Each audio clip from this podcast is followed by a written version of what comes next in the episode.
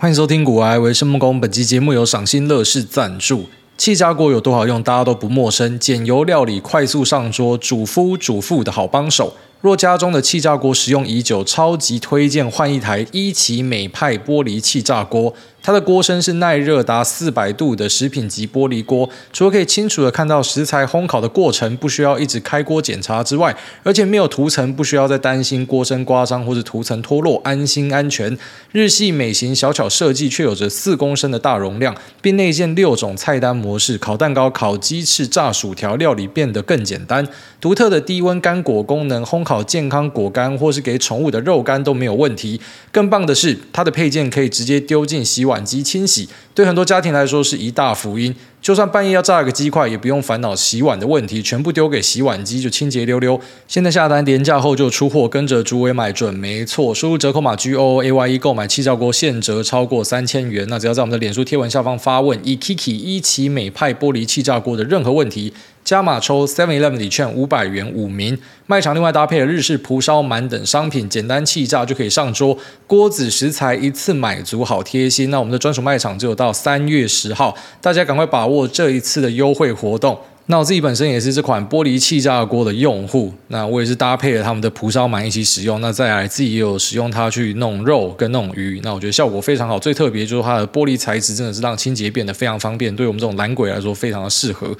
那再来就是煮出来的东西真的很好吃啊，所以说如果你是呃在家有需要的话呢，我觉得这是一款呃必备的一个居家良品啊，在这边推荐给所有有需要的朋友们。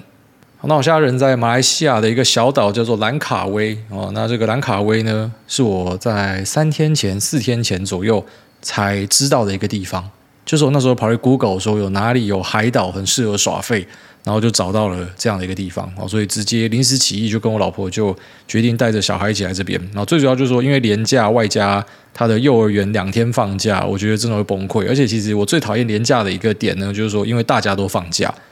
对，像干话，对，连假大家都放假，那因为大家都放假嘛，所以你到哪里都要排队，所以平常跟小朋友待在家里就已经很痛苦了，那你现在到哪里都要排队，真的受不了，所以觉得说，好吧，那就赶快逃出国。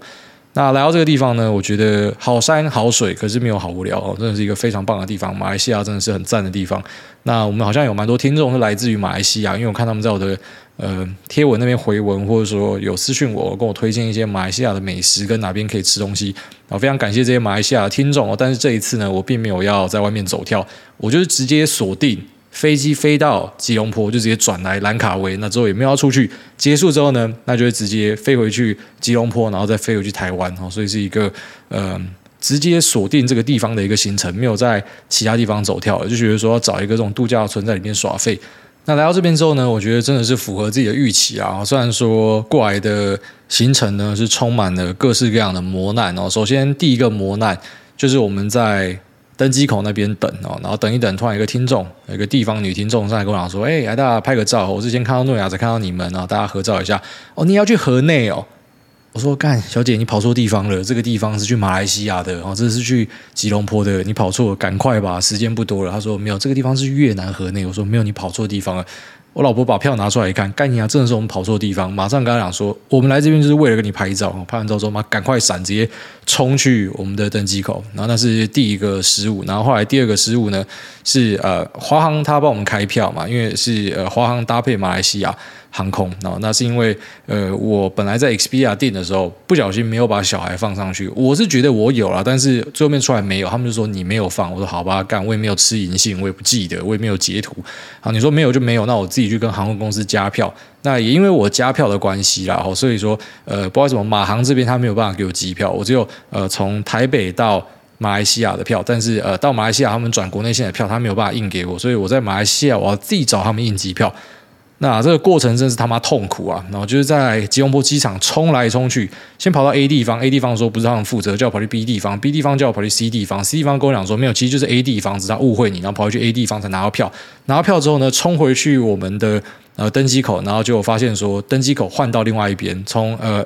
B 十一换到 A 十一，刚好是干你娘那个航站的两个极点。那我们就自作聪明，然后就是说在。台湾这边托运的时候，就决定说把这个娃娃车一起托运。他说：“哎，你是我们的会员哦，会员可以再多放一点行李。你娃娃车要不要一起托运，就不用拿到飞机上。”我想说：“好吧。”这是一个错误的决定啊！所以我们在机场里面就必须要抱着小孩，然后就冲啊，然后真的觉得自己快崩溃，然后又坐错位置，又有各式各样的妈鸟事，然后结果搞了这么久，然后就说飞过去先四个小时，在机场等两三个小时，然后再呃搭一个小时的飞机到兰卡威，哈，这个磨难是值得的啦！就是一降落就发现说，干这个地方真是漂亮，真是好，而且它就是一个完美的夏季，空气闻起来很像台东跟花莲的那种味道。就很赞。然后我们刚从台湾是一个蛮冷的地方过来，然后到这边就是直接来到了夏天，直接就换短袖了。那度假村的人又很好，他那个味道就蛮像我之前去印尼巴厘岛求婚的那种度假村的味道，就是大家都非常好。然后我发现说，哎，马来西亚的人种好像蛮复杂的，就跟一般亚洲国家不太一样。呃，他们有那种面孔深邃的，那有长得比较像我们的，有皮肤深的，有皮肤浅的，那有些是有戴头巾的，有些是没有戴头巾的，就非常丰富。但是呃，无论再怎么样丰富呢，每个人对你的那种友善都是一样的啊。我觉得是一个非常友善的地方。但我也不知道是不是这个度假村，因为他妈干比较贵，所以他们比较友善，我不确定啊。但我就觉得说人都很好，在机场遇到的人也很好。那我们去吃饭的时候呢，我才发现说，诶，我们好像来到一个老人度假村，像你跑到了美国的什么 Country Club 之类的，就里面都是老情侣哦，就是那种呃白白肥肥的，然后呃全身晒到红红的，都是斑，就像我们在西班牙海滩上会看到那一种。我想说，干，诶，其实这是有搞头的，因为过来兰卡威不容易耶，就是你要转机嘛，所以对这些老外来讲。他们要转机过来，而且这边的开销，老实讲，就算以老外的水准来讲，那也是不低的。但他们愿意要呃长途跋涉跑过来，所以我觉得精致旅游真的可以搞了。不知道台湾要不要试，因为台湾也很漂亮，只是台湾就是我觉得没有认真去搞，你知道吗？所以没有那一种啊，真的是可以吸引到很多外国客的地方。因为我们来这边，呃，他这个度假村特别的地方在于说，我后来听朋友讲，好像很多都这样，就是说他们对于马来西亚的客人呢，都是打对折啊，那外国人就拿原价。啊，可是也没有因为这样看到比较多马来西亚人，就里面都是清一色的白人，然后老人家哦，就只有我们这一组年轻家庭在那边，所以我们不管走到哪都一堆人在看我们，真的很像跑到人家那种 country club。但我想说，一堆老人家来这个地方，只有两个可能性啊，一个就是说我们自己想的，哎，会不会跑错地方，怎么跑一个都是老人家的地方？然后第二个，其实我们就是老人。就是我们外表虽然不是老人，但是我们的心态就是老人，因为只有老人会选择一个呃这样一个耍废的度假村，又没有什么刺激活动，也没有任何年轻人的活动，是一个完全接近生态跟自然的地方。对，我们就是老人了。我最后面想想，应该是这样子。那人家可能也会在我们的节目背景音听到一些虫鸣鸟叫跟猴子的声音哦，它不绝于耳哦，真的是在一个很原始的地方，我觉得它维持得很好。那我们有一个自己的游泳池哦，那这个游泳池呢，今天出去泡的时候就有点可怕，因为有猴子在旁边一直看你哦。其实是我自己的错啦，就是我们在兰卡威往这个度假村的路上就已经看到他妈一堆猴子，整条路都是猴子。猴子他妈多到一个靠腰，然后结果在度假村里面，他们也跟我讲说，哎，那个门要记得关好，要上锁，因为猴子会开门哦，所以你没有上锁的话，那猴子会进来把你东西干走。而、啊、如果干走你的食物就算了，有时候把人家什么钱包、手机干走，那比较麻烦哦，所以我都有锁门。那我今天第一次去用我们自己的那个私人游泳池的时候呢，我才感觉到那种猴子的可怕，就是我们远远看觉得很可爱嘛，以前去台东受训的时候看到猴子也觉得很可爱。但猴子盯着你看，那真的是蛮可怕的，因为他们其实某种程度上来说很像人，好，所以他坐在树上盯着你看，你前面会觉得很可爱，但最后面就会进入那种恐怖谷效应，就你真的觉得说，看你力气也跨小，就真的有点可怕。那我就看到一只猴子坐在那边，我想想说，好，跟他交个朋友。虽然我知道理论上你不要喂猴子，你喂猴子，妈猴子就会找一堆猴子过来。但我想一想，就觉得说，只有一只猴子嘛，我看了半天，就他一直跟我在那边对看。然后我就拿我的芒果出来，然后就请他吃，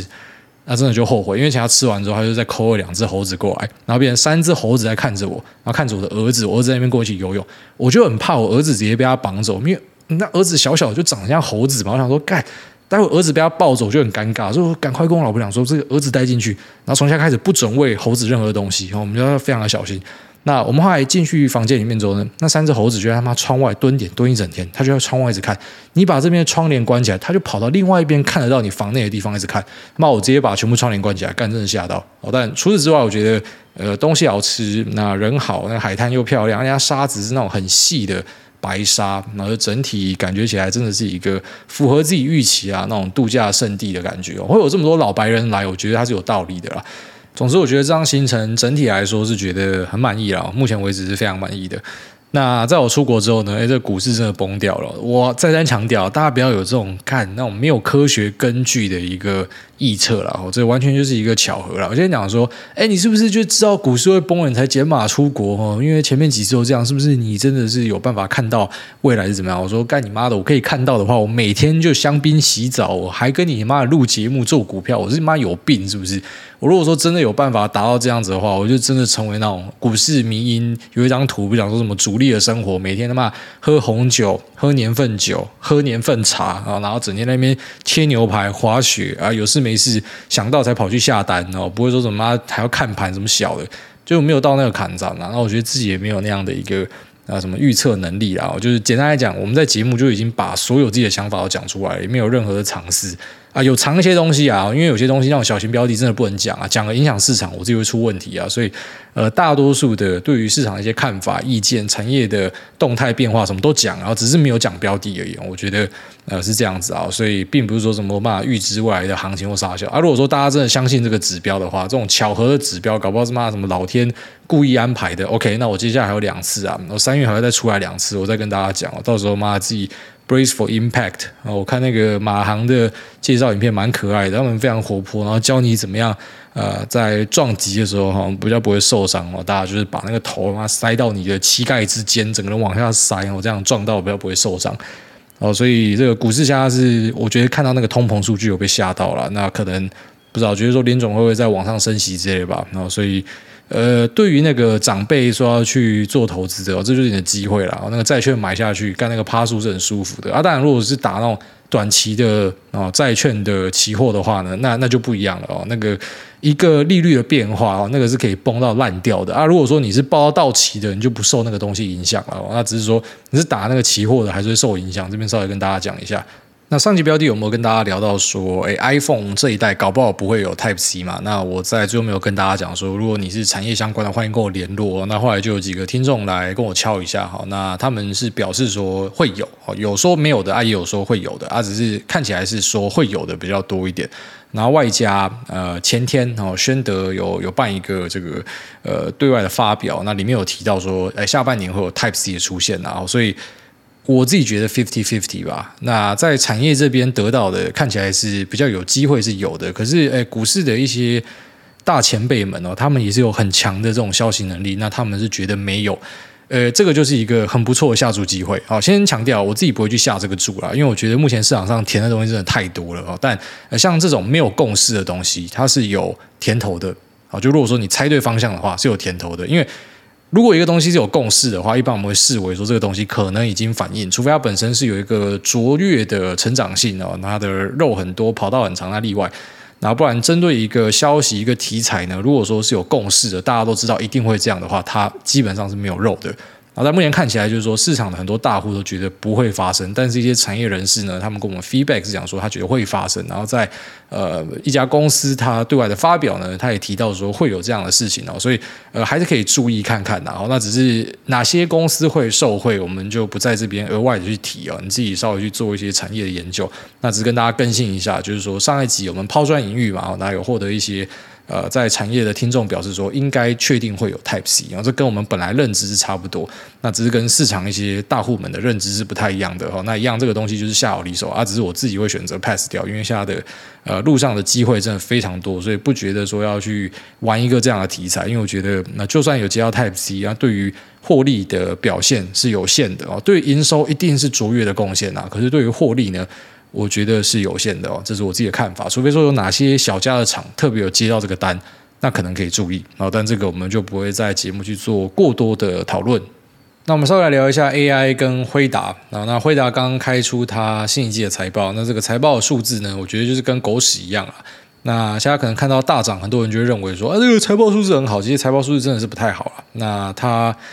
呃硬要说的话呢，我觉得是这样子哦，它是一份狗屎财报，可是它比预期的来得好。简单讲，就是说预期它是一个更烂的财报，但其实没有这么烂。那对于未来的 guidance 呢，也没有这么烂，所以有点像是跌无可跌，烂无可烂。那现在其实好像没有这么烂，就看到一个很强劲的反弹。那在我来看呢，我认为这一波上涨跟它财报里面的数字跟 guidance 应该没有太大的关系。也就是说，这一次的上涨，我认为跟量化的数据没有太大关系，而是质化的内容。就是老黄他讲故事的能力。老黄真的是有业务嘴啦，啊，当然讲他业务嘴，并不是说他没有做事的能力，就是说他算是在呃美国科技圈里面，我觉得讲话很有说服力的一个人啊，所以呢，很多资金会因为他讲的话而去买单。那他这一次在他的呃 earnings call 上面呢，那多次的强调关于 AI 相关的内容，其实你也注意到说，这一次的美国科技公司很多都在提 AI 相关的东西。那虽然现在很多人可能会认为说啊，那不就跟元宇宙或者什么区块链一样吗？它可能就是一时之间的 buzzword。那我必须得说，我们每次去接触这样新的 buzzword 跟科技的时候呢，呃，尽量都要抱持一个开放的心胸，就不要一开始就觉得说啊，这东西一定是胡乱的啊，就是一个悲观的心态呢，在投资圈里面，我觉得不会有太大的帮助。以乐观的心态去面对，那如果说发现它有一点怪怪的，那可能就持一点保留意见。我觉得这是比较好的一个做法，可是至少要去了解一下这个东西到底实际上是在干嘛。那我认为就是因为他多次的提到 AI，然后以及呢，他基本上就把自己定位成为是 AI 发展里面的一个呃卖铲子的人啊，我觉得已经可以很明确的讲说他是这样的一个角色了。那其实本来惠达这家公司在 AI 里面的卡位就卡得非常的好。那就要说以这个 AI 的训练来说呢，诶，在大型资料中心里面的市占率呢，惠达应该是九成以上。但如果我们今天是以 age 为角度来讨论的话，在 age Computing 的晶片采用上，我相信它的市占率应该是只有三成、四成，甚至是更少，应该是这样子。因为 age Computing 可以用到的晶片就很多了。我们随便举例来讲，好像是 Amazon 的 Inferentia 晶片哦，它是一个推论的晶片。诶，这边稍微小小讲一下，就是 AI 是主要有两个东西构成，一个就是训练，另外一个就是推论哦。那我们前面讲的需要那种呃超高算力的那个，就是在训练的部分啊。那推论的部分呢，就是它不需要这么强大的一个算力哦，它的考量可能会以成本，然后还有。呃，克制化为主啊，举例来说，像一些 ASIC 晶片受惠，就可能是在这一端哦，就是说，诶，我的模型训练好之后呢，那我把它放到终端的机器里面，为了减少延迟，所以呢，我们会透过这些 Edge Computing 的技术来达到这样的一个需求啊。那 Edge Computing 的晶片供应商就非常多了哦，举例来说，像是 AMD 的 EPIC 系列，或者说像是呃 Intel 的 Xeon Scalable，那像是 Qualcomm 也有哦，那 ARM 也有出这样的一个架构。呃，这样的东西就很多很多了哈，所以呢，在这部分的市占，老黄就可能不是那么的高。那虽然我们已经很多集在讲 AI，但大家应该都有发现说，其实每集讲的东西呢，那不是我在挤牙膏，那是因为我自己也还在研究哦。那其实我们身边的股友也都还在研究讨论，我们试着要去找说在 AI 里面可能会受惠的东西。那辉达已经算是非常明显的。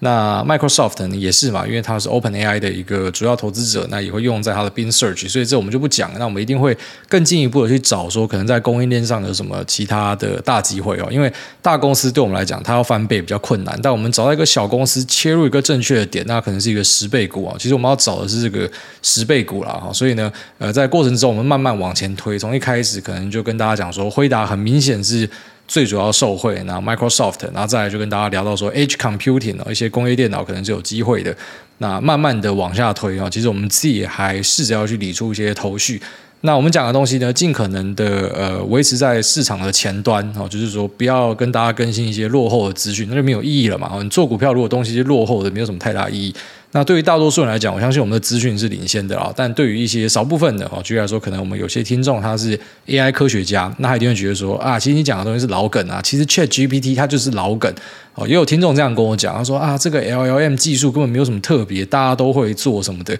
好，但我这边稍微补充一点啊，就是你现在可能会看到很多的 AI 科学家在悲愤哦，很多在悲愤，就是在脸书在他的 LinkedIn 上面发文讲说，干妈这个东西又不是什么新鲜货，没有多屌，那个 OpenAI 只是比较会行销而已，吧吧。其实很多人他搞不清楚的是啊，科技的进展跟商业化的成功完全是两回事。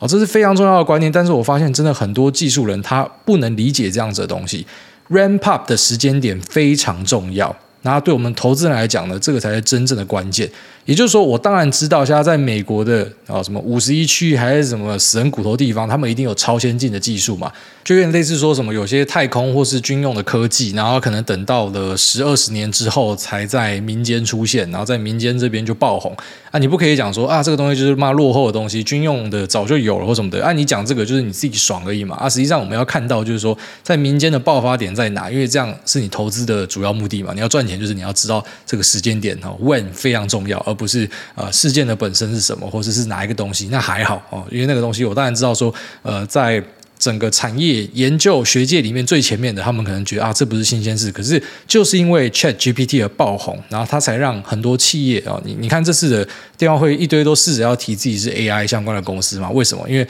呃，他们除了一些是资本的需求啦，然后讲这个比较潮嘛，可能这个股票呃募资上也比较容易嘛。那另外一方面呢，就是说这个东西它开始大量普及啊，大家都要采用之后，价格才会下去啦。啊，价格下去之后呢，大家才可以呃把这个东西呢真正的推到舞台前面，然后被大家采用哦。所以说呃，技术的进展跟商业的成功是两回事啊。你可以说呃，Chat GPT 跟 Open AI 它并没有技术的进展。OK，没有问题，没有争议。但是你要说，呃，他在商业上没有成功，他没有一些成就的话，啊，这个就是他妈太牵强了啦。就是不要一直去扯说什么啊，我们的妈的车库里面有藏更屌的东西，要妈我家巷口的什么东西超屌，他只是没有去申请什么米其林，那人家没有进来而已。啊，废话，因为那个老板娘手指都插在汤里面，然后只是因为不卫生啊，不然这个东西他妈干超好吃的，米其林一定拿三星，就是。没有必要敝帚自珍的，那也没有必要呃过度的膨胀哦。就是说，这个商业化的成功跟技术成功是两回事哦。我们明白哈，这些资料科学家都非常厉害，可是商业成功就是这一家做到哦。所以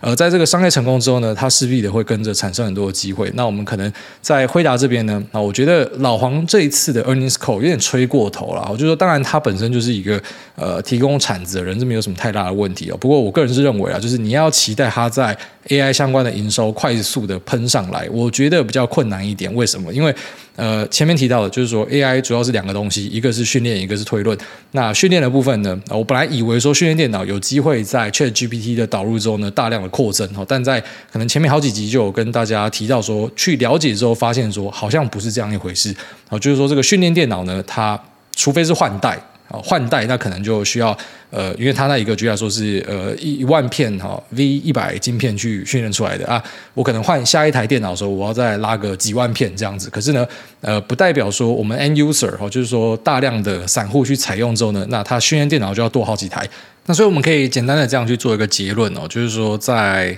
呃 data center 里面训练的哦这种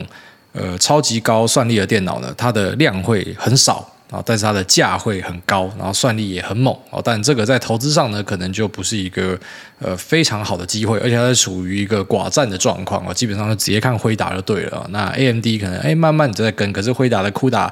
诶，简单讲就是说这个 AI 就是绑着它了啦，所以它有一个很明显的优势，就是说在呃训练部分呢，就直接看这一家就好。但训练也不是只有辉达自己有，然后就要说像是。呃，特斯拉的 Dojo 哦，它也是自己有一个这个训练的电脑嘛，哦，那它的受惠者呢，可能就不会是辉达哦，而是特斯拉的本体，然后以及代工的。TSM 哦，所以大家可以这样去理解，就是说，假设我们今天是看训练电脑的话呢，那可能就是直接去看市站，然后以及说，呃，像车用，就是哎，特斯拉的这个训练电脑很厉害，或者说，哎，哪一家可能有他们自己的训练电脑，那这是他自己本身会受惠，然后以及这些训练电脑呢，基本上很多都会用到先进制程，所以台积电会受惠哦，就我们直接这样看，这边就是一包，然后做结束了，我觉得大概总结就是这样子。好，但我们现在还在试着了解更多的呢，就是说在 Edge Computing 哦，终端的这一边哦，因为为了要去减低延迟，然后减低一些成本而做出来的特化晶片，那或者一些 ASIC 晶片哦，那这个东西呢，可能就是在量上面会大爆发的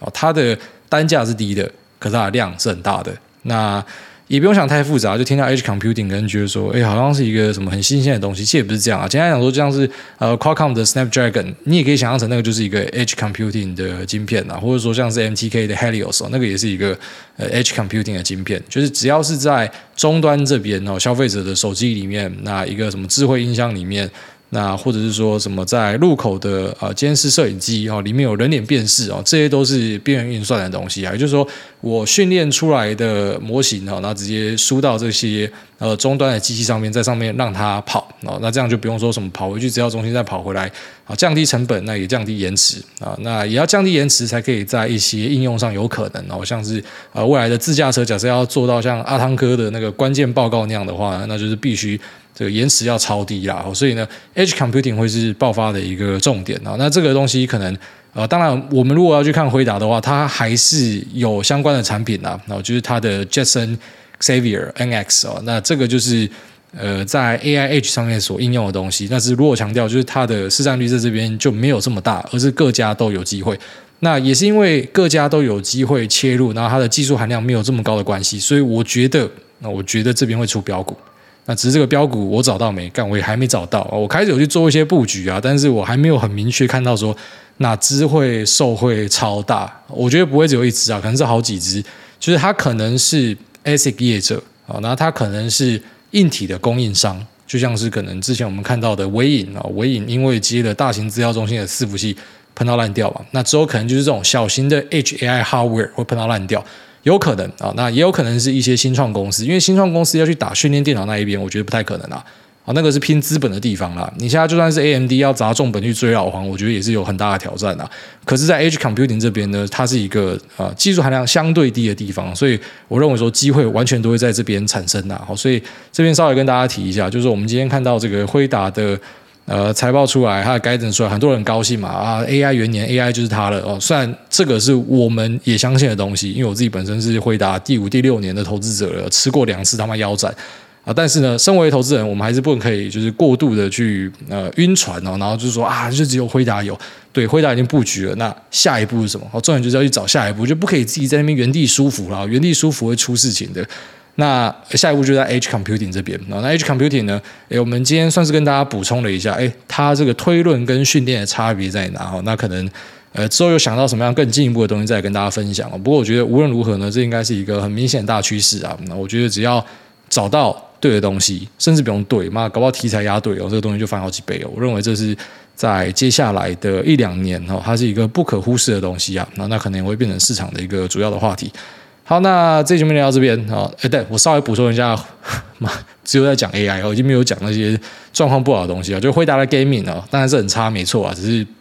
呃，它算是比想象中的来得早一点打底啊，库存的天数啊，一定是差的，没错啊。那只是我都觉得那些东西是过去式的啦，就是我们不用太着重过去的东西，因为我们都知道很烂，大家都知道很烂，所以不用刻意强调说它很烂，就大家都知道，重点是未来的东西啊，所以我才想说，哎，这一份呃财报呢。其实未必是股价的主要推力啊，而是他讲故事的内容才是股价的主要推力啊。就是财报，呃，比预期中的来得好一点，但还是烂东西嘛。而 Guidance 其实也不是说什么真的特别的惊艳哦，就是说在一些成本调整之后呢，当然本来就会开出那样的一个成绩，我觉得都还好了。重点就是这个讲故事的部分啊，稍微说明一下。好了，那接下来我们就进入 Q 的部分。第一位咖喱拉拉的蟑螂不要起飞，伟在梦工赞叹梦工听古埃德梦工。主委您好，小弟前阵子突然想到跑去看新贵股票，无意间看到了星宇航空，基于星宇的 logo 很好看，于是我就买了几股，谁知道才几天就翻倍了。可以在这边拜托主委让星宇跌回去二十吗？星宇的 logo 真的好帅，想要收满一张来放着爽，再次许愿可以实现。挂号弱弱问一下，NordVPN 的台词是不是每一集都是预录的？每次听到 NordVPN 的广告，都会有种听到前面集数的错觉。不是，每次都是重新来过。那他没有要求我改广告词啊，都是维持一贯的啊，所以可能这样子让大家比较有那种记忆的感觉吧。啊，你看，就至少很多人都一直在问他们的广告。那再来说什么让星宇跌回去二十哦，这个我没有办法办到，这你要跑去问张国伟了。下面为这个包青天包大人，他说：爱情与面包结合为热狗。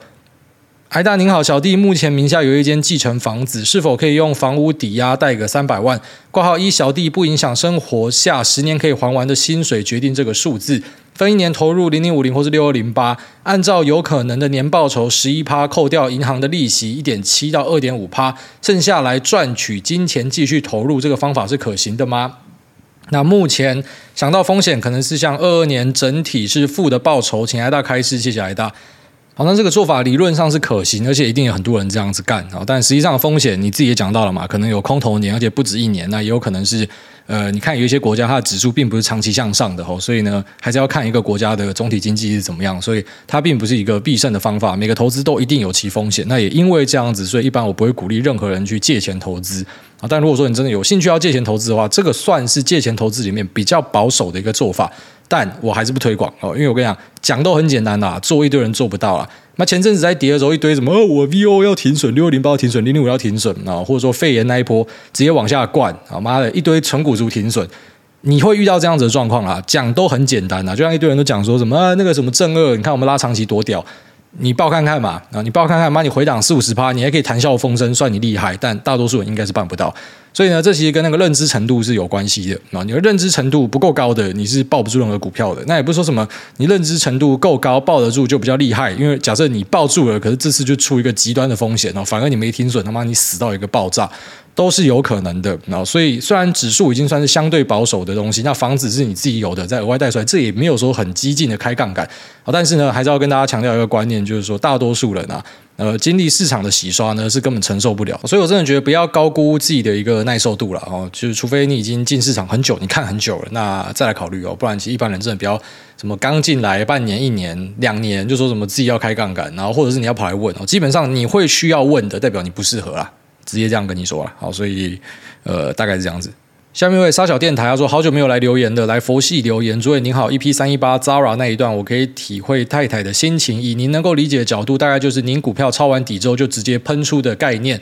而太太会暴怒，大概就是因为你帮她买在了底部，就在不远的前方。就算不是花自己的钱，但奇蒙子就是会不好。另外，主委 EP 三一九的秋狗概念啊，跟以往比起来温和了很多。主委您变了，从以前那个暴力的概念啊，变成现在温和又充满爱的概念啊，到底在攻杀小？但前面那个 Zara 的非常有道理哦，其实就是这种感觉，就是你已经掌握好了，你已经锁定好了，然后被人家破坏掉的感觉，完全可以理解啊。所以后来我也没有这样再恶搞下去了。下面的这个。里外不是人。他说，自古以来无解的婆媳问题。来大你好，为什么婆媳间的问题最后都会归咎老公没有从中协调，而不是双方先承认自己爱计较、爱猜忌、爱嚼舌根？像是两人在吵架，最后却怪身旁的朋友怎么没有拉着他帮他主持公道？而且不是常说好女人何苦为难女人吗？但实际上却是要互相为难，完全不退让。想要检讨原因，最终结论都是男人的错。越序之间却很少碰到这种问题。依你自身经验，异国婚姻会因为语言关系而减少婆媳问题吗？诶，我这样讲好了啦，就如果他对我妈不爽，我就要直接去干他，不要跟我讲哦。那如果说我对他妈不爽，我也直接去干他妈，我才不会跟他讲。就我的认知是比较，你们可以讲就很直男、很直肠子，就觉得说，反正就自己处理嘛。啊，一定有些人跟我讲说，那事情就不是这样啊，因为那是你的妈妈，你自己要跟你的妈妈讲啊。没有啊，今天我妈如果干她真的做什么白目事情，你直接喷她，你喷她喷不赢，你再来找我再喷她嘛。就是我也不喜欢当这种中间人呐，所以完全可以理解你讲的东西。但是其实很多婆媳问题，我觉得追根究底啊，为什么他们都要男生负责呢？因为老婆觉得说老公是猪队友，不够挺老婆哦。那妈妈可能觉得说干。老娘养你养这么久，就妈的干不够亏啊！你妈的跑去挺你的老婆，都没有站在妈妈角度想一想。但他们都没有想过说，身为老公是多为难的一件事情啊。所以，呃，我我确实是站在你这一派，我就觉得说有毛病直接自己去喷。那你说为什么越续之间很少会有这样的问题？不是啊，因为我们男生的个性就是比较直接嘛。哦，如果我今天真的做错什么事情，那岳父直接跟你讲嘛，啊，你岳父哦看起来怪怪的，你可能也会直接跟他讲。就是男生真的是比较没有在考虑这样子的东西。男生你把他丢在一个房间，有冷气、有网络、有一台 PS5，他就过得很高兴的。那很多女生就无法理解为什么男生这样子就可以过得很高兴。我觉得那个是生理构造的不同啦。哦，只是当然这是我的认知是这样子哦。可是如果今天我老婆她跟我讲说有婆媳问题要我去处理，我觉得我还是会帮忙讲一下话了。好，是这样子，但。呃，大致上来说呢，我会先讲说你自己去处理，你不要跟我讲，因为今天是呃我有这个什么岳婿，还是说什么呃岳母婿问题的话，我会自己去处理啦，我不可能找你去处理啊，就是这样子。所以这是一个观念上的问题。但有些人可能就是希望说老公要出来站队，可是老公也很难为嘛啊。但我也讲过我的大原则的啊，就是我认为说，其实你自己的家庭是最重要的，因为你爸妈有他自己的家庭啊，那你也有你自己的家庭，所以我是推广说。啊，夫妻应该是要摆在第一顺位，然后再来才是婆媳啊，就是你跟你爸妈的关系那是第二了。如果你自己的家里的关系都弄不好，就不要去讨论什么婆媳问题了。妈干谁管你爸妈想什么？这是我的主要认知是这样子啊，因为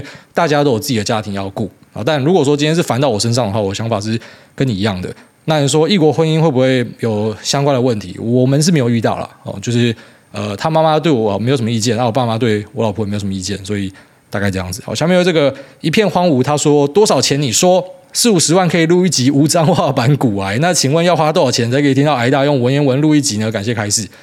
不知道你自己开价看看啊？你觉得呃什么样的价格 OK？我觉得 OK 就来做了。我这个人是很很这个呃商业化的人呐，就是说我觉得什么东西都可以用钱解决啦。如果说一件事情你不想做的话，就是钱不够多了，心委屈了，哦，这么单纯。所以，呃，今天假设给我一笔钱，我觉得 OK，那我就要帮你录一个文言文哦，这没有什么太大问题。啊，有时候可能今天心情不好，妈，你给我两亿，老子也不录哦。所以就是看当下的感觉啦。那我上一集会那样讲，其实不是说什么真的有这个价码，妈，你给我钱，我就一定会录，不是这样子，就只是单纯的去分享一下那种感觉哦。就是说，呃，每个人要听的东西可能都不太一样哦。我们都希望说，这个，哎，周杰伦，你讲话不要含卤蛋嘛。啊，有些人就喜欢他含卤蛋嘛，啊，到底他妈他要听谁的？所以其实我们要做的就是我们是消费者啊，就是你们是消费者，啊，你们就去选择你们喜欢的东西嘛。啊，其实你希望这个创作者因为你改变的话，除非你是他的一个 donor 哈，就是你是懂内他的人，那当然你给一点意见，我相信人家会听的啊。如果不是的话，就不要给太多意见啊，大概这样。下面为这个。想有一台时光机，他说原来是相处哲学，我以为是讲股票。哎，大家你好，有个问题困扰我很久，我蛮自我中心，主观意识也很强，跟别人聊天常常自顾自的讲，也一直讲道理，没有在差小别人的感受，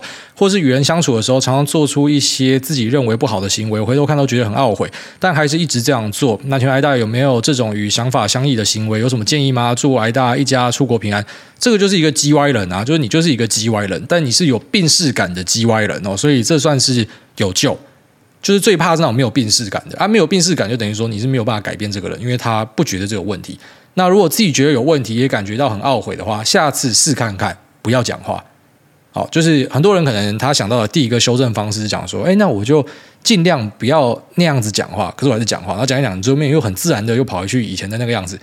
就学会不要讲话，学会 shut the fuck up。哦，这个也是我花蛮多年然后才领悟到的一个道理。我就是说，在一个房间里面，呃。最常讲话那个人可能是比较 insecure，他比较没有安全感，然后他很很急着要表示他自己给大家知道哦。就以前可能我曾经也是那样子的人，那我后来发现这样不太好，就是我们应该呃，你不要说什么惜字如金啊，可是就是有自己的机会再来发表一点意见。不要整天去跟大家讲说，我觉得怎么样？除非别人问你，然后就像现在这个 Q&A 是你们问我，我再跟你讲，我觉得怎么样？但我不会主动去评论什么有的没有的事情。哦，除了这个股票，因为是我兴趣相关，我去评论它。可是，呃，像什么一些社会事件，然后，今天缺蛋还是说缺水，还是什么小干，干我屁事哦！就我都不会想去讨论这样的东西。就你要有这样的想法，我就说跟自己有关的东西发表一些意见，那跟自己无关的东西，有人问，那你再发表你的意见。那。稍微慢下来一点，好，然后去谨记，尽量不要说话。其实我觉得你在沉默的过程之中观察大家，你会有很多发现，会有很多想法。哦，这是我自己的一个呃心路历程啊，跟你分享一下。好，那其实也不要觉得太难过啊，因为自己知道这个是不好的，是很好的事情。哦，就是说善莫大焉呐。啊，你只要知道这个问题在哪，我相信有朝一日可以解决。只是有些人可能他需要时间比较长，那也不要过度的去为难自己哦。下面这个直接一点不好吗？他说股癌优惠码 Good。爱五星吹吹，A.K.A. 生命教训师，A.K.A. 预言家，真的像癌大说的，基本面还没有看到好转，股票要弹到天上去，哦，这就无稽之谈嘛。他说，去年 NVIDIA、Tesla、TSMC 等群组热门股被人口一句“干你娘的垃圾股票”，结果一二月低点喷到现在，哎呀，我还没有买，等等我，会不会韭菜一追马上修正？那又来靠北，主委说你是反指标，那怎么不？主委说他们反着做。那祝福大家人平安顺心。P.S. 大情人节的猛男友何时要公开？呃，对啊，这就是人性啊。反正就是下跌的时候就说就是垃圾嘛，然后上涨的时候每个人就赶快来追嘛，然后追一追，妈就又再套在下一个山顶，然后再去呛人家说，干你不说这东西很好，那怎么会跌？那其实我后来觉得不用针对这样的话题做太多讨论啦，因为。呃，股市是有八二法则存在的哦，就是说大多数人其实老实讲，你做长期应该是没有办法赢大盘哦，就是你的呃标的不一定会选错哦，就像是可能美国的 retail investor 散户投资者他们最爱的标的列出来，每个都是标股，可是为什么一堆散户没有赚到钱？因为呃好的时候才要追，那坏的时候就全卖光光，就像那个什么 Fidelity 的统计嘛，哎最屌的这个呃基金哈，我们 Jalen Fund，那 Jalen Fund 呃 Peter 领取。之前操盘的那一个啊，就是很多人跑去买嘛啊，问题就是你知道，其实里面的散户哦，好像他平均下来大家是赔钱的，明明就是一个一直走多的基金，可是总会赔钱，因为每次跌的时候大家就赶快卖掉，很怕哦还会再跌啊，这个还有更低点，那涨的时候赶快再追啊，你到底要怎么赚钱？而不是说什么你一定要嗯。左侧交易哈，就是跌的时候赶快买，要涨的时候卖掉，这样才赚。其实不是这样子，就是做动能做突破的啊，还是有人可以赚钱。只是很多散户就是我觉得那个心态啊，因为股市我觉得毕竟就是一个玩人性的地方，所以你如果在大家都一片看好的时候才要想要买东西，或者说财报开出来是无懈可击的时候，你才要买东西，你死亡率真的超高了。我真的觉得是超高啊！所以有时候是要强迫自己要反过来想，当你今天觉得自己妈浑身舒服，看到那个财报之后超想 all in，你要仔细想想是不是哪里怪怪的？就是连我都觉得这么舒服了，是不是可能早就大家都进场了？你要学会去思考这件事情，可能很多东西就会解决掉。那再来就是说，这个啊，他等于是帮我说话，就是说很多人会讲，呃，我怎么样嘛？那其实我觉得，因为毕竟节目也三年的了哈，那我们也经历过几个循环，从二零二零年，然后现在这个二零二二年的修正，就大家都没有发现的，我觉得我算蛮这个呃从一而终的，就是我今天讲，我觉得什么东西是看好的。它不管涨还跌，我都会看好它。那今天如果有不看好的理由，我会跟你讲，可是绝对不会因为是什么股价下跌，我就不看好它。就是我不会看涨说涨，看跌说跌啊。那如果我今天有看错的东西，我就会跟大家讲说啊。开始也就是看错了，可是呃，大多数就是分享自己的想法，所以我也蛮遗憾，就是可能你看每次的涨跌就会被有些人是拿去解释，但我现在也老实讲不在意这样的东西了。然后再来就说这个呃情人节的猛男友何时要公开？没有那种东西啊。下面这个是浩浩，不是资浩，他讲说起手五星开局，哎，大你好，希望有朝圣之路的加持能够被你念到。一投行给出的研究报告被你念到时，我应该已经完成从葡萄牙出发。前往西班牙的朝圣之旅，那并且正在巴塞隆纳欣赏高地的作品。不知道这趟旅程有没有路过 Lisa 家，或是你移居西班牙后想要去打工的商店。Anyway，希望你能够祝我阿婆阿金二月二十二号生日快乐，也祝你 Lisa 诺亚秋口全家平安，今年绩效喷得满脸。谢谢。这个歌恐怕是个猛男啦。那个朝圣之路，我记得是走到会吐血的一条路。那现在在巴塞隆纳欣赏高地的作品哦，巴塞隆纳圣家堂，然后还有高地的那什么怪怪屋哦，还有一个什么公园什么小的，反正我觉得巴塞隆纳这个地方真的是很特别的地方哦，它是一个呃，我我觉得就是整 整个城市都是高地的味道这种感觉，一个很魔幻的地方，然后他们的建筑设计什么都很有呃自己的一套想法哦，非常酷。那它也是一个有名的哦，可能你走在路上会被人家扒手扒走，或者说可能。进去巷子会被抢的一个地方哦，自己要小心。那其实很多都不是在地人啊，观光客啊。哦，或者是可能一些移民呐，哦，就坦白讲是这样子啊，啊，他们可能会来干你的东西，抢你的东西哦，尽量避开人多的地方，然后在小巷子里面呢，如果看到有一群人围上来哦，小朋友围上来，一群女生围上来，杀小就直接绕干就对了，反正就不要停下来，眼睛永远盯着前方，绝对不要停下来，不要停下来签任何东西，不要停下来给人家问路，反正干老子就不知道，妈老子不会讲西班牙文，我也不会讲英文，我就一直往前走就对了，啊，这是最安全的。那。在巴塞隆那，我曾经有一个小插曲啊，就是我手机掉在计程车上，那我老婆直接跟我讲说不用找了，然后这个绝对不见，然后我就想说啊，反正掉就掉了，算了，嘛真的是有够衰。那结果没想到回到饭店又接到电话，就是说他们不知道怎么样查到的，反正有一个英国的观光客他在计程车上看到，然后把他带回去他的饭店，然后透过他的饭店呃打电话给我的饭店跟我讲，我也不知道他怎么样就是找到我的饭店，反正就蛮蛮屌的，可能是看什么手机的一些。呃，未接还是啥小的吧，我我也不知道啊。反正总之就是说，呃，最后面有把这个电话找回来。然后老婆讲，这个应该在巴塞隆纳呢，算是呃奇迹排行榜上面有上榜的。所以呃，它是一个非常多人，啊也很活泼的城市。可是同时是有一些危险的哦，自己要稍微注意一下。好了，那下面的这个冠状肺炎，他说轻松但是不随便。突然想起这句话，觉得很不理解，但还是要轻松，不是要随便一点最轻松吗？还是这是一句干话？我太认真了，还请挨大开示。诶，其实这样子哦，这个就是灰阶思考的观念哦，就是说恰到好处是很重要的。呃，轻松，但是不要随便。你可以轻松啊，你站的时候呢，哎，这个懒觉痒可以稍微抖一下啊。可是就不要什么三七步站出来，你班长就会把你抓出去电嘛。因为这句话就是在部队里面最常听到，轻松但是不随便。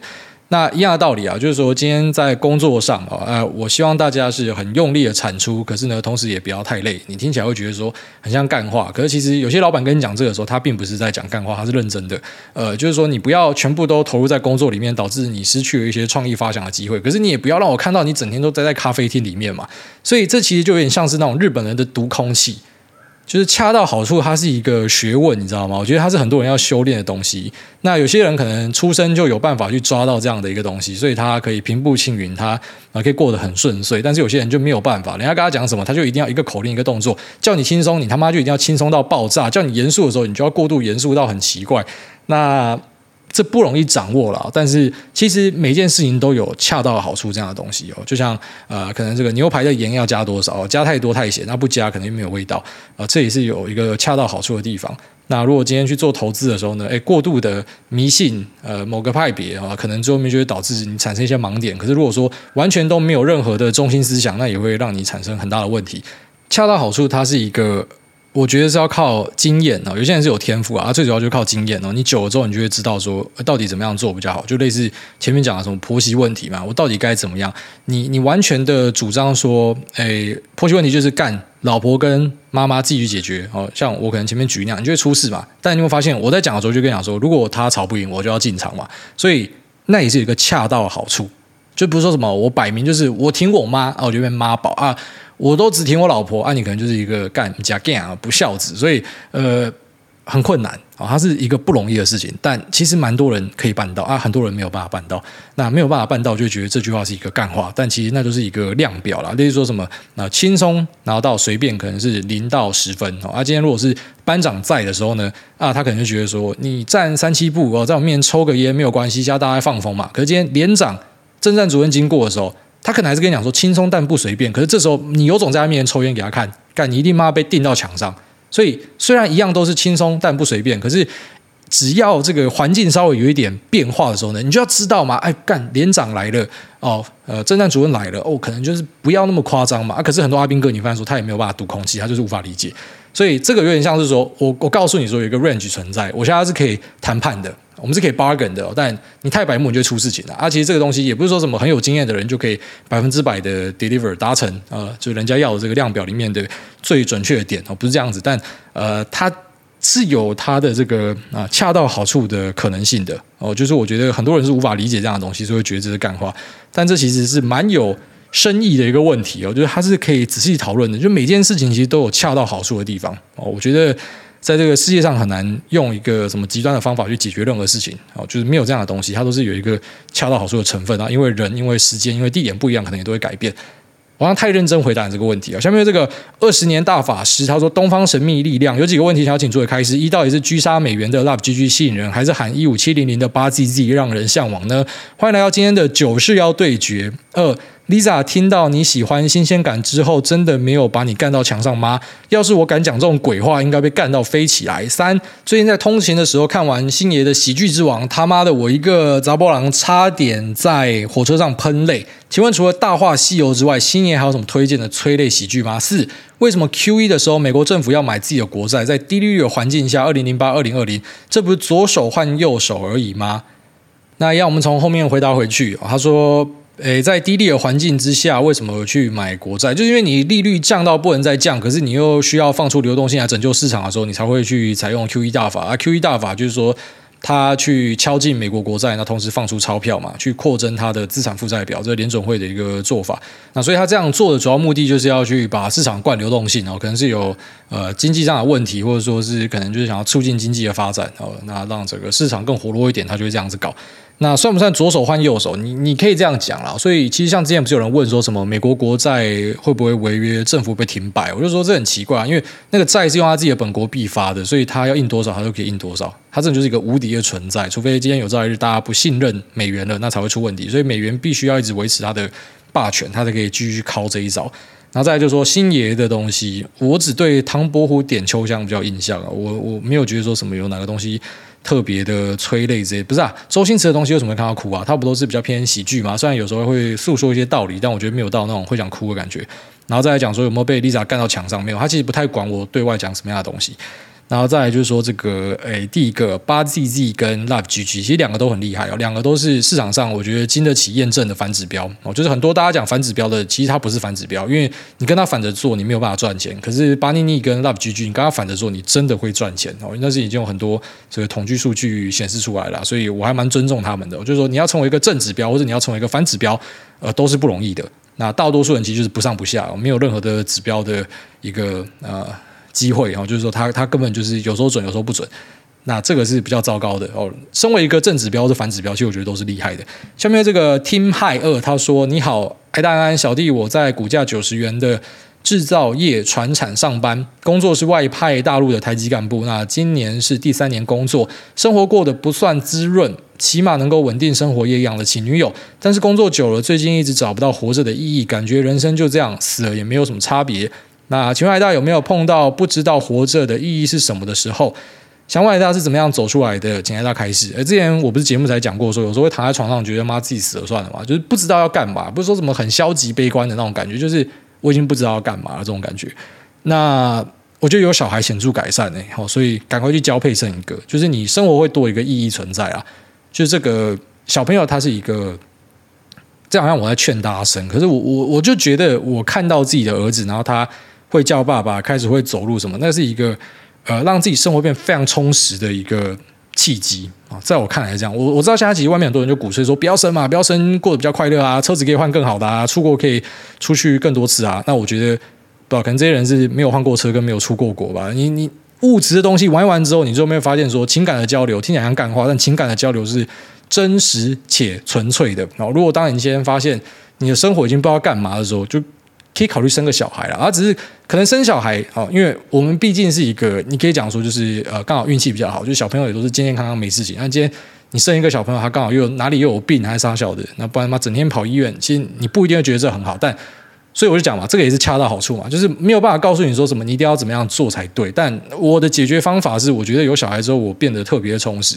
然后再来就是说，呃，像前阵子这个哈利波特出来的时候，他也让我这个人生产生了一些意义。不然，其实我已经玩游戏不知道玩什么。就是我是一个很需要，像刚才前面提到新鲜感，就是要找东西做人。可是有时候就你真的不知道可以干嘛了，所以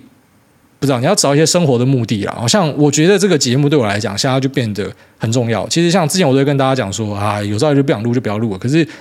我刚才跟我老婆讲说，就是呃，Q&A 啊，我一定要这个时间点，就现在是二月二十五号下午三点，我一定要这个时间点录，因为有些人他就是算好那个时间来留言，所以我不能够辜负这些人，就他都来排队了，那我们就要为他服务这种感觉，所以就觉得使命必达，一定要做到。你可能要有一点这种使命感，就是你在社会上啊，不管是在工作里面，还是说在两性关系、物质上，或是像我提的小朋友，你要有一个使命感，就是我我现在在做一个很有意义的事情。他才会让你好一些哦。虽然我现在这样跟你讲，可是有时候我躺在床上还是会有那样的一个想法存在。我也不知道为什么。就像可能有时候看到有些人站在悬崖边，你会想把他推下去。你不是真的想把他推下去，可是你就会不禁会想说，把你推下去会怎么样？或是躺在床上就会想说，我我如果现在挂掉会看到什么东西？就有点难描述啦。但是呃，我发现有这样问题的人蛮多的，因为我本来只是在那时候节目稍微提一下嘛，然后后面就发现说，在脸书上有一些人就。Echo 起这个议题开始在聊，那他们有些人就讲到说，哎，我不知道他会有这种烦恼，哎，那我们也有这种烦恼，就看到蛮多人就说，哎，我也有这种烦恼，就是就真的不知道干嘛或什么。我觉得这可能是一种现代的文明病吧，我就是说，呃，大家的物质条件，老实讲，跟以前的人比起来就好太多了哦。基本上想要吃什么，想要做什么，你就算没有很高薪，你都已经可以办到了啦。哦，你要有一台车子，你也可以买啊，只是你的车子不是不是买到那种最好的，可是车子的目的是什么？就是从 A D 到 B D 有一个更快速的方式嘛。你要的东西，你几乎在这个时代都很容易拿到，所以你会有一点变成说不知道要干嘛，然后你会想要找那种小时候去看电影的感觉，就是哇，我好期待看电影，可是我现在已经。已经不知道他妈多久没有期待过任何事情了。出去度假也没有感觉，然后出国玩也没有感觉，买了新车也没有感觉，游戏王卡收集到一半，后来也没有感觉了。所以你有一个可以持续的呃贡献，让你有存在感的东西呢，那是很珍贵的。就像棒球，呃，棒球我打了就觉得呃一直去打，觉得这个生活非常充实。或者说小朋友他是一个呃这个呃让你自己存在的价值可以一直不停的呃出现，然后去提醒自己说，哎，其实我活着是很有意义的。这东西不好找哦，真的不好找。那我在那边跟你讲说，这个你不孤单啊，真的很多人都有类似的问题。那其实跟物质条件什么都没有关系。我觉得单纯是这个时代的一种文明病哦，就是说大家都唾手可得，可以获得一切呃你想要的东西哦，基本上是这样子。那嗯，简单讲就是说，可能有些人说，啊，没有，我还是很穷啊什么的，不是不是，你的穷是因为你有一些奢侈的物欲。你想要提东西，你拿塑胶袋跟拿一个超贵的包包，那是一样的。你想要去坐飞机，你坐一个鸟飞机跟坐一个长程飞机，坐头等舱，那是一样的。就其实基本上有钱人做的事情，你都可以做到，几乎啦，几乎只是那个可能形式上有一些差别，但呃，以项目来说，我觉得大家都可以做到。可是就是因为太容易攻顶了，我我相信是这样，就因为太容易攻顶了，所以很多攻顶之后他就不知道干嘛，开始做一些奇怪的事情，然后就是要去提醒自己活着的意义。有些人可能是透过去做一些刺激的行为，呃，去冲浪啊，我怎么在什么台风天跑去看浪，干这当然不是一件好事情。可是我可以理解为什么有些人会去做一些这种疯狂的事情，因为就是要提醒自己还活着这种味道了。然后，所以我希望你可以找到你生命中的意义吧。那这集就这样，拜拜。